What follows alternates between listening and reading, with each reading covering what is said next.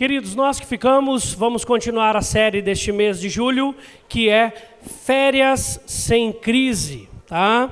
E você vê aí que o nosso fé está ressaltado, porque a única maneira de vivermos de fato uma férias sem crise é trabalhando a nossa fé, trabalhando a nossa confiança em Deus, trabalhando o que nós conhecemos e sabemos sobre Deus e o que de fato nós vivemos tá bom? Porque nós não vivemos tempos muito bons, como já, já vimos domingo passado. Mas antes de dar continuidade, convido você a abrir sua Bíblia no Salmo de número 46, que vai ser o texto base para a nossa meditação dessa noite.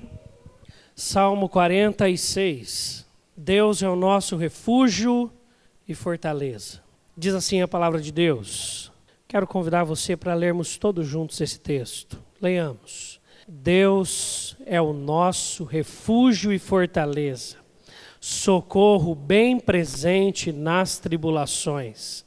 Portanto, não temeremos, ainda que a terra se transtorne e os montes se abalem no seio dos mares, ainda que as águas tumultuem e espumejem, e na sua fúria os montes se estremeçam Há um rio cujas correntes alegram a cidade de Deus, o santuário das moradas do Altíssimo. Deus está no meio dela, jamais será abalada. Deus a ajudará desde antemanhã. Bramam nações, reinos se abalam, ele faz ouvir a sua voz e a terra se dissolve. O Senhor dos exércitos está conosco, o Deus de Jacó é o nosso refúgio. Vinde, contemplai as obras do Senhor, que assolações efetuou na terra.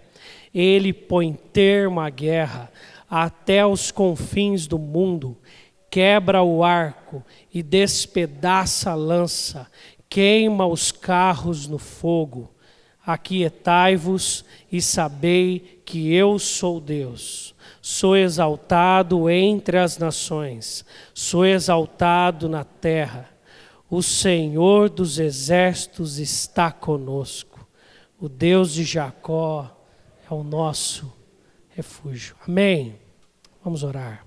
Obrigado, Deus, porque nós não estamos sozinhos.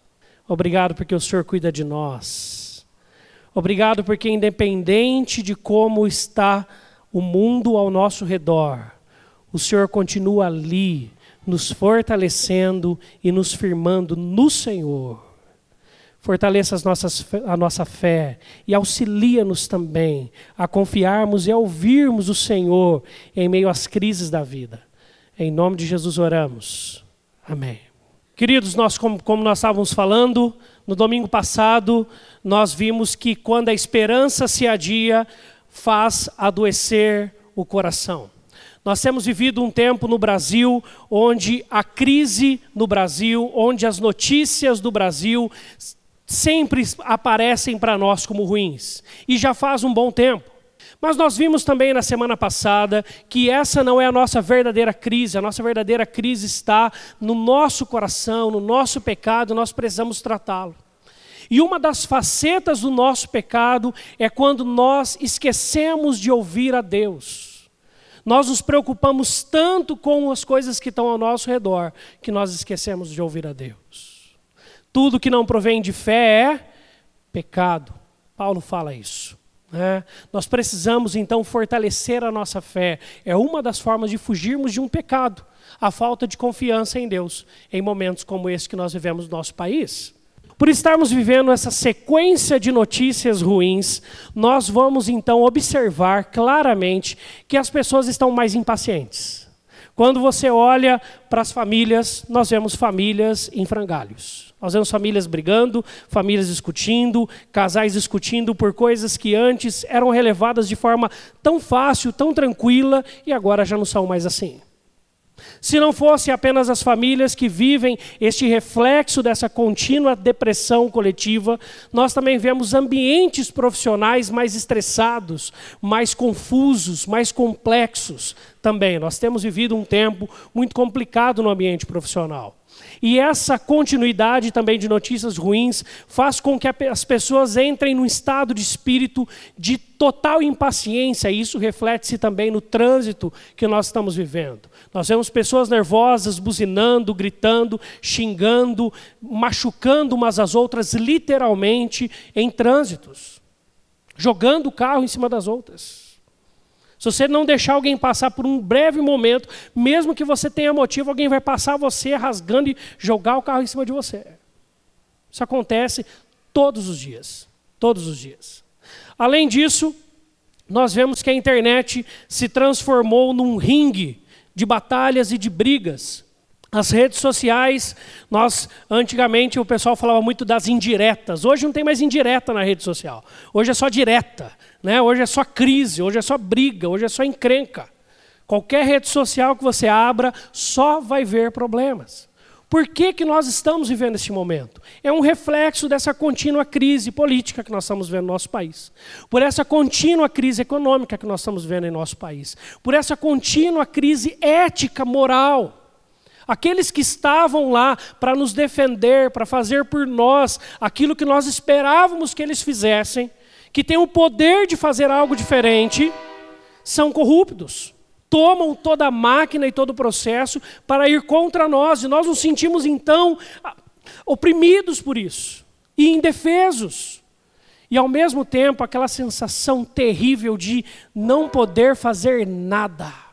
Não poder fazer nada. Ver as coisas passando e não poder fazer nada. Por isso que nós vemos um país que está numa depressão social. Eu achei muito interessante que o Brasil ele é muito conectado com o futebol. Muito conectado com o futebol. E não é à toa que quando chega a Copa do Mundo, todo mundo se organiza, todo mundo festeja, todo mundo está sempre, a, a, a, em última instância, feliz. Feliz, feliz. Se você observou bem o centro da nossa cidade, não sei se foi assim nas outras cidades também, mas parece-me que os únicos empolgados com a Copa eram chineses. Você só via coisa do Brasil nas lojinhas da China, que tem aqui, dos chineses aqui na, Hortolândia. Se você passa no centro de Hortolândia, você observou isso. Né? O pessoal não estava empolgado. Por isso, quando a gente viu isso daqui, ó, né, o nosso goleirão, Alisson, levar o segundo gol, Provavelmente muitos fizeram como estava conversando com um casal ontem. A, a, a, nossa amiga falou assim: Quer saber? Depois do segundo gol, fui dormir. Ganho mais com isso. Né? Mas não deixa de ser mais uma pancada. Talvez não para você, talvez não para mim. Né? Mas para o nosso país é mais uma pancada, é mais uma notícia ruim, é mais uma coisa onde talvez fosse um dos pilares que a nossa sociedade brasileira estava se agarrando num homem chamado Tite, que organizou muito bem, que fez um histórico maravilhoso, mas no único dia que ficou desorganizada, foi no dia errado. E a seleção leva dois gols. E bolas que batem na, batem na trave, que chega atrás, e, e não vai. E você ali torcendo, como eu também estava. Estava lá na casa do diácono evangelista, estava lá, vibrando com o Brasil, sofrendo. Aí o juiz fez assim, ó, pi, acabou mais uma notícia, mais uma pancada. Né? Então nós temos sobrevivido a isso. Parece-me que muitos não se apegaram tanto a essa Copa, e talvez tenha sido essa a reação, para não sofrer de novo, para não ter mais alguma coisa que doa o coração. Então nós não vivemos momentos muito bons. Mas nós não somos uma exceção à história da humanidade. Talvez na nossa história seja um dos piores momentos que o Brasil passa no momento em situação complexa, nós já tivemos momentos econômicos muito piores. Todos nós sabemos disso. Se você lembra dos remarcadores de preço que passavam todo dia, de manhã, no meio do almoço e à tarde, lá na década de 80 e 90, inflação 200, 300%, falava de aumento de combustível, fazia essa fila aí que nós vimos, eu via na minha infância. Meu pai chegava do serviço, pegava a gente para a gente ficar na fila do, do bolso de gasolina, batendo papo dentro do carro. É? Quem nunca fez isso? Quem nunca viveu isso? Eu lembro quando o Carrefour lançou uma promoção, que a primeira vez que a parcela compra em quatro vezes, nós foi no Carrefour. Aí nós encheu quatro carrinhos de compra. Ah, que alegria! Compramos doce que a gente queria. Meu pai deu quatro checão lá. Ah, que alegria!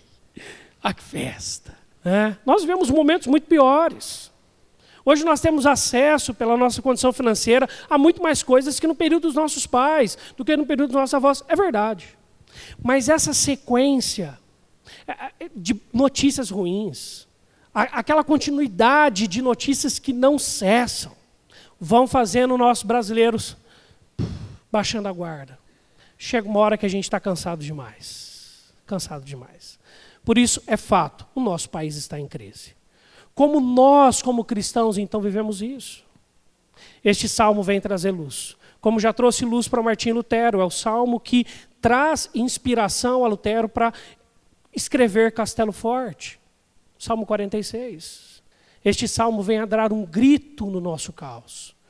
Vem a ser Deus falando para a gente, para a gente lembrar que apesar de tudo isso, e como na história da humanidade, apesar de todos os momentos de crise, Deus está aqui. Deus está aqui. Deus está lá na sua casa. Deus está lá com a sua família. Deus está com os seus filhos.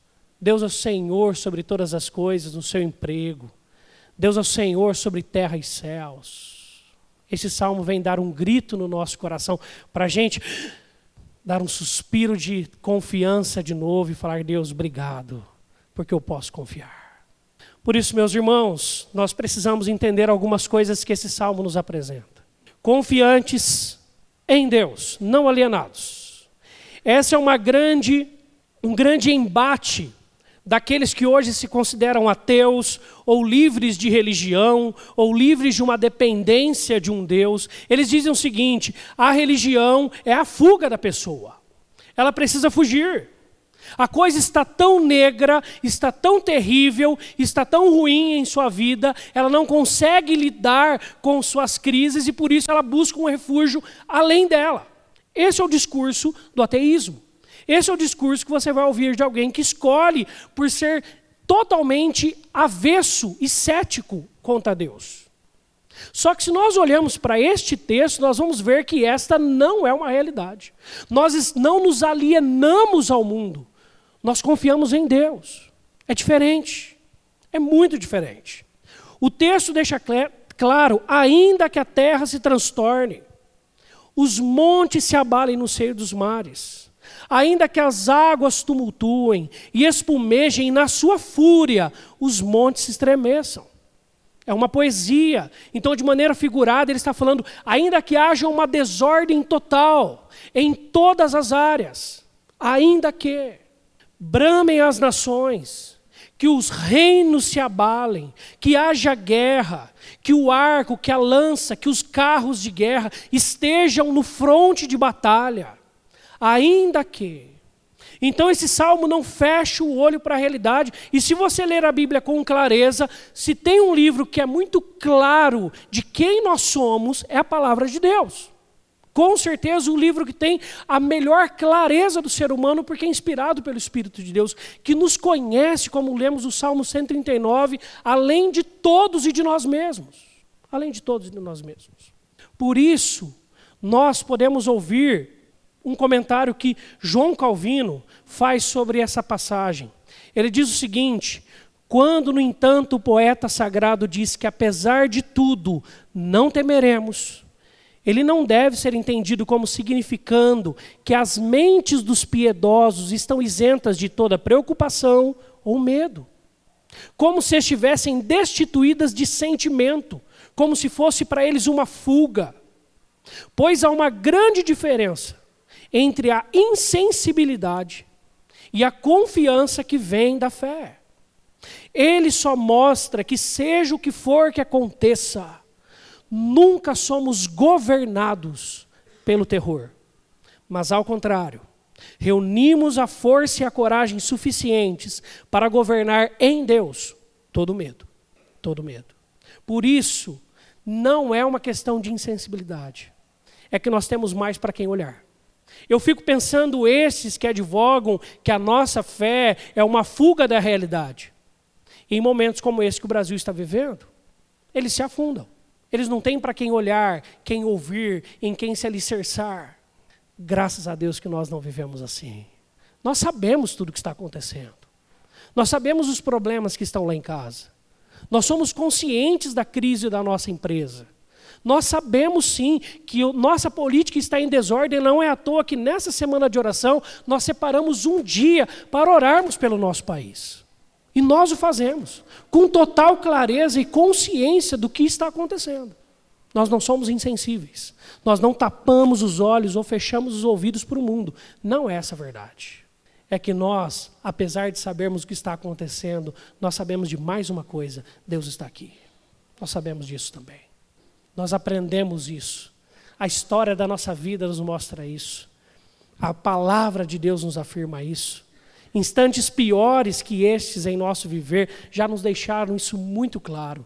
Deus está aqui. Deus está aqui. Nós não somos alienados, nós somos confiantes em Deus. E essa confiança é porque Deus está no meio dela. O Salmo 23 é outro texto que também não nega as adversidades da vida. Se você ler o Salmo 23, do versículo 1 ao 3, parece que a vida de todo cristão é isenta de dificuldades. Nós estamos em passos verdejantes, leva-nos para águas de descanso, refrigera-nos a alma, guia-nos pelas veredas da justiça, por amor de seu nome.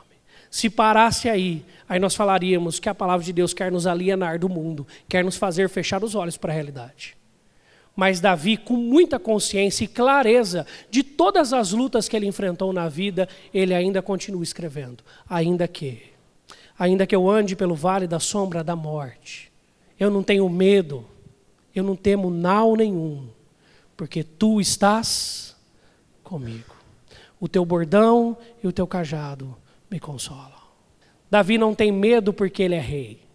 A falta de apreensão de Davi e a confiança dele não está no seu exército, não está nas suas muitas riquezas, não está no seu poder de influência sobre as pessoas, não está naquilo que os outros depositariam sua força e a sua confiança. Ele tem certeza disso. Ainda que tudo aconteça, ainda que a morte me sobrevenha, eu não tenho medo porque eu estou com Deus. E se eu estou com Deus, está tudo bem é essa árvore que nasce no meio do deserto. É aquela flor que brota no meio de um lugar árido. É as forças, são as forças quando nós precisamos. Como tal Calvino ainda complementa aquele comentário. O salmista mostra que a verdadeira e apropriada prova de nossa esperança, esperança, consiste em que quando as coisas estão tão confusas, que os céus e a terra e as montanhas desabam, mesmo em meio a uma queda geral do mundo inteiro à nossa volta. Nós mantemos nossas mentes fixas em Deus, pois atribuímos ao poder de Deus a confiança que lhe pertence. A confiança que lhe pertence. Às vezes, nós perdemos algumas preciosidades.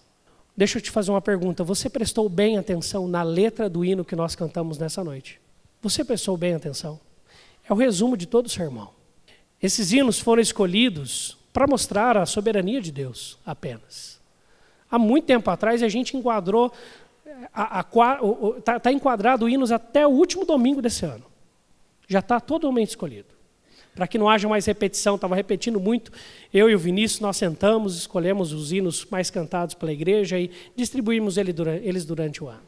E aí, quando eu parei para olhar para a letra desse hino, eu falei, Deus, é o sermão. É o sermão de hoje à noite. Que diz o seguinte: Preciosas são as horas na presença de Jesus, comunhão deliciosa da minha alma com a luz. Os cuidados deste mundo não me podem abalar, pois é Ele o meu abrigo quando o tentador chegar. Ao sentir-me rodeado de cuidados terreais, de preocupações da terra, fique até irritado e abatido, ou até em dúvidas fatais, em dificuldades terríveis, a Jesus eu me dirijo. Nesses tempos de aflição, as palavras que ele fala trazem paz, consolação.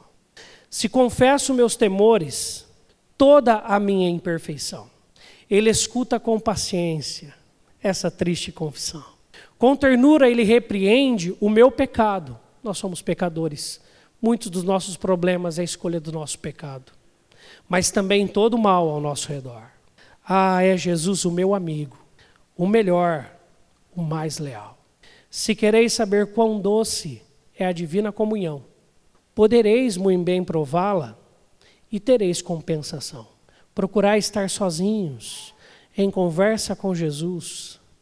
Provareis na vossa vida o poder que vem da cruz. Que hino maravilhoso. Comunhão preciosa. Você tem desfrutado desta comunhão? É muito bonito olhar para o salmo, eu convido você a fazer isso agora. Do versículo 1 ao versículo 3, ele fala de problemas de ordem geográfica e de ordens da natureza. Ele fala que a terra se transtornou. Ele fala que os montes se abalaram no seio dos mares. Ele fala que as águas se tumultuaram e espumejam na sua fúria, e os montes se estremeçam. Olha o versículo 4. Há um rio cujas correntes alegram a cidade de Deus, o santuário das moradas do Altíssimo. Deus está no meio dela, jamais será abalada. Deus a ajudará desde antemanhã. Ele fala de Jerusalém aqui. Quando ele fala que a terra está totalmente transtornada, quando está tudo um grande barulho, quando todas as coisas entram em desordem total, quando todas as coisas se abalam, ele muda repentinamente e ele fala assim: há um rio cujas correntes alegram a cidade de Deus, o santuário das moradas do Altíssimo. Deus está no meio dela, jamais será abalada. Deus ajudará desde manhãzinha, desde manhãzinha, desde manhãzinha. Meus queridos, sabe onde você vai encontrar essa paz? Nessa preciosa comunhão. Como nós falamos hoje pela manhã, o mundo está em caos. Por vezes a nossa vida, por vivermos neste mundo, também está em caos. O nosso coração, por vezes, entra em caos junto com tudo isso. Sabe o que a gente faz nessa hora? Ao sentir-me rodeado de cuidados terreais, irritado, embatido em dúvidas fatais. A Jesus eu me dirijo, nesses templos de aflição. As palavras que ele fala trazem paz e consolação. E lá, na presença de Deus, as coisas são colocadas no seu devido lugar. Os nossos medos se esvaem. Os problemas continuam e nós temos ciência deles. Mas nós olhamos por um outro ângulo pra, por eles e para eles. Se tem alguém que pode olhar para o sofrimento com muita confiança ao cristão, como nós já lemos hoje, todas as coisas cooperam para o bem daqueles que amam a Deus, daqueles que são chamados segundo o seu propósito. O que, que pode nos afastar do amor de Deus? Nada. Nada pode te tirar dos braços de Deus. Por isso que o melhor lugar para você ver os seus problemas é nos no colo do Pai. É você estar ali, no abraço do Pai. E Deus falar para você assim: tá tudo bem, eu estou aqui. Tá tudo bem, eu estou aqui. Você entendeu? Tá tudo bem, diz Deus: Eu estou aqui. Ah, essa soberania. Ah, esse amor de Deus que se estende para nós pecadores que não merecemos, que nos olha a partir dos olhos da graça, daquilo que Jesus fez na cruz. Nessa hora nós sentimos o poder da cruz. Nessa hora nós lembramos tudo o que ele já fez por nós. Se ele nos deu o seu filho, com ele nos daria todas as coisas. Tá tudo bem. Tá tudo bem. O cristão ele é muito consciente dos seus problemas, mas ele é totalmente confiante e consciente de quem Deus é, de quem Deus é. E esse agir de Deus não se restringe às nossas vidas ou a questões que o mundo consideraria por pequenas, os seus problemas. Deus cuida de nós, como nós já falamos. Mas o texto fala que Deus põe termo à guerra até os confins do mundo. Deus tem poder para silenciar a guerra. Eu vi essa imagem, pedi para desligar essa luz aqui, esse ano, e nessa hora eu orei. Falei, Deus, obrigado por estar vendo isso. Este que está à sua esquerda é Kim Jong-un, líder soberano da Coreia do Norte. Está à sua direita é o presidente dos Estados Unidos, Donald Trump. Se você caçar rapidinho na internet um pouco sobre como Estados Unidos e a Coreia do Norte estavam há um ano atrás, você vai ver um tanto de promessas de guerra, um tanto de promessas de briga, um tanto de promessas e orgulhos inflamados e xingamentos, porque o Donald Trump ele é meio fora da casinha nessas coisas, né? não segue o padrão muito equilibrado do, do presidente. E o Kim Jong-un é um ditador, também não fica muito atrás. Deus providenciou todas as coisas, levantou uma nova presidência na Coreia do Sul, que conseguiu intermediar todo o conflito e todas as conversas, e nós vimos algo em 70 anos que nunca tínhamos visto: o encontro do presidente dos Estados Unidos com o líder da Coreia do Norte. Ele põe termo à guerra até os confins do mundo. Quebra o arco, despedaça a lança, queima os carros no fogo. Nosso Deus é Deus, amém? Amém. Meus queridos, por isso, quando você ver coisas assim, ou quando você ver coisas como este momento, eu quero convidar você para aquilo que o texto também nos convida: vinde e contemplai as obras do Senhor. A Bíblia nos diz que quando Deus criou no sétimo dia, e havendo Deus terminado no dia sétimo a sua obra que fizera, descansou. Uma outra tradução possível para este verbo traduzido no hebraico descansou é contemplou nesse dia de toda a sua obra que tinha feito. Deus precisa descansar? Não dormita nem dorme o guarda de Israel. Nós precisamos dormir. E você precisa dormir mais, tá bom? Você precisa dormir mais. Durma mais. Perca menos sono. Confie mais em Deus. Mas para isso acontecer, nós precisamos ter uma memória desconectada com as notícias que nós vemos. Uma memória que consegue enxergar Deus nas coisas. E nós somos cristãos, somos muito bem treinados para isso, capacitados, discipulados em Deus para isso. Você conseguirá. Por isso, contemple mais, vinde contemplar. Para um pouco, silencie o seu coração. Faça isso agora. Pensa lá na sua casa. Pensa na sua família, pensa no seu coração, pensa na situação da sua vida agora. Pensa em situações que já se passaram e que Deus estava ali. Às vezes você vai olhar e vai ver um caos, mas olha para Deus. Você consegue enxergar onde Deus está ali. Você consegue enxergar Deus na trajetória da sua vida. Você lembra de quando você estava pedindo, quem sabe, há um, há dois anos, algumas coisas para Deus, que Deus já fez até agora? Para contemplar faz aproximadamente 5, 6 anos que eu faço aqueles 40 dias de jejum de oração. Nós vamos fazer. Agora para setembro, outubro, a gente engata mais um. E aí eu escrevo nos meus pedidos pessoais, tem um espacinho ali, se você lembra do ano passado, você vai saber do que eu estou falando. Nós fazemos um cartaz, assim, um folder, e você tem um espaço para você preencher. E eu guardo, eu e minha esposa, nós guardamos esses, esses papéis. Direto eu olho, eu começo a ver os pedidos, eu falo, Deus, o senhor já resolveu isso, aquilo. E eu começo a lembrar de como eu estava na época tão preocupado, como aquilo de fato me trazia tanta apreensão. E quando eu olho para trás, eu vejo que Deus resolveu tudo no seu devido lugar. Por que, que a gente desespera de novo? Porque a gente para de olhar para aquilo que Deus fez. A gente para de contemplar aquilo que Deus já fez. Nós somos aqueles que olhamos para a Bíblia e falamos para o povo de Israel: que povo ingrato. Olha, Deus já tinha feito tantos milagres e tirando eles do Egito. Como que eles conseguem se rebelar contra Deus? Como assim? Aí às vezes a gente olha para a nossa vida em situações muito a mais amenas do que aquelas e a gente vê a gente se descabelando. É fácil nós olharmos do prisma do depois, mas Deus te convida a olhar para o prisma do agora, confiado nele. Contemple o que ele já fez. Lembre quem ele é. Contemple mais. Observe mais. Enxergue mais Deus em tudo. Por isso, para a gente concluir nessa noite, o texto faz um jogadilho com a palavra ouvir sobre vós, aqueles que devem, aquele que deve falar e aquele que deve se aquietar.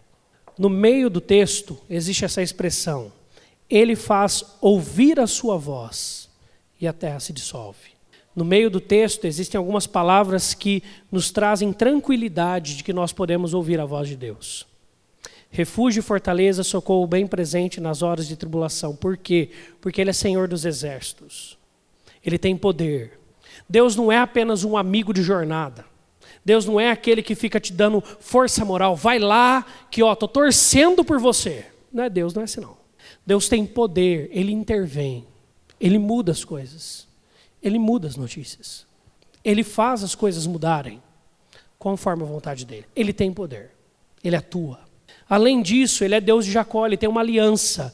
E Deus é fiel àquilo que ele fala. Ele tem uma aliança com a gente, estabelecida em Jesus, não mais em Jacó. E Ele está conosco. A presença dele é constante. Por isso que o versículo 10 traz esse convite para você. Ah, aquietai-vos. Quando Deus fala, o nosso coração se aquieta. Nós precisamos aquietar mais. Ouvir mais Deus falar. Contemplar mais Deus nas coisas. Senti-lo mais. Aí nós viveremos férias e vidas sem crise. Quando nós chegarmos lá na frente, nós vamos entender todas as coisas. Mas aquietai-vos e sabei que eu sou Deus. Para você ouvir Deus, tem que parar de falar um pouco, parar de reclamar um pouco, parar de resmungar um pouco, parar de brigar com a vida um pouco, parar de brigar com a família um pouco, parar de brigar com o chefe um pouco, ficar um pouco mais quieto, ficar um pouco mais quieto e apenas ouvir, e apenas ouvir a voz de Deus que faz tudo se dissolver e nós saberemos quem Deus é e quem nós somos. Filhos amados, adotados, agraciados e cuidados por um Pai amoroso, que sabe tudo o que acontece com a gente. Aquietai-vos. Vamos orar? Obrigado, Senhor, porque o Senhor cuida de nós. Obrigado, Senhor, porque no meio dos barulhos que o mundo traz, que as crises ao nosso redor se levantam, o Senhor continua aqui. Obrigado porque o Senhor nos lembra que a tua voz acalma o nosso coração. Por isso, nessa noite, aquiete os corações aturbulados aqui. Aquiete, Senhor Deus, os corações, Senhor Deus, que estão cheios de preocupações e de dúvidas nessa noite. Anime os corações cansados. Cure os corações feridos. Trate das nossas vidas nessa noite, Senhor. Obrigado, Deus, porque no meio dos barulhos a tua voz se faz mais forte e acalma o nosso coração e nos traz esperança e renova a esperança em nosso coração de que tudo está nas tuas mãos. Por isso nós nos aquietamos sabendo quem é o nosso Deus. Obrigado, Deus, porque nós podemos viver debaixo desta convicção e certeza. Com a nossa fé, que é uma certeza, certeza, nossa fé renovada em Ti. Para isso, Deus, despeça-nos em paz, leva-nos para casa cheios de confiança no Senhor e aquieta os nossos corações para dormirmos mais na Tua presença e descansarmos mais no Senhor. E agora, irmãos e irmãs, ide em paz Ide em paz, porque a graça de Deus já foi derramada em Cristo Jesus. Ide em paz, porque o amor de Deus já foi revelado naquela cruz. Ide em paz, porque a consolação e a presença do Espírito de Deus está constante sobre a sua vida e não te deixe em momento algum. Sobre todos que estão aqui, sobre todo o povo de Deus, essa bênção seja estendida hoje e sempre. Amém. Música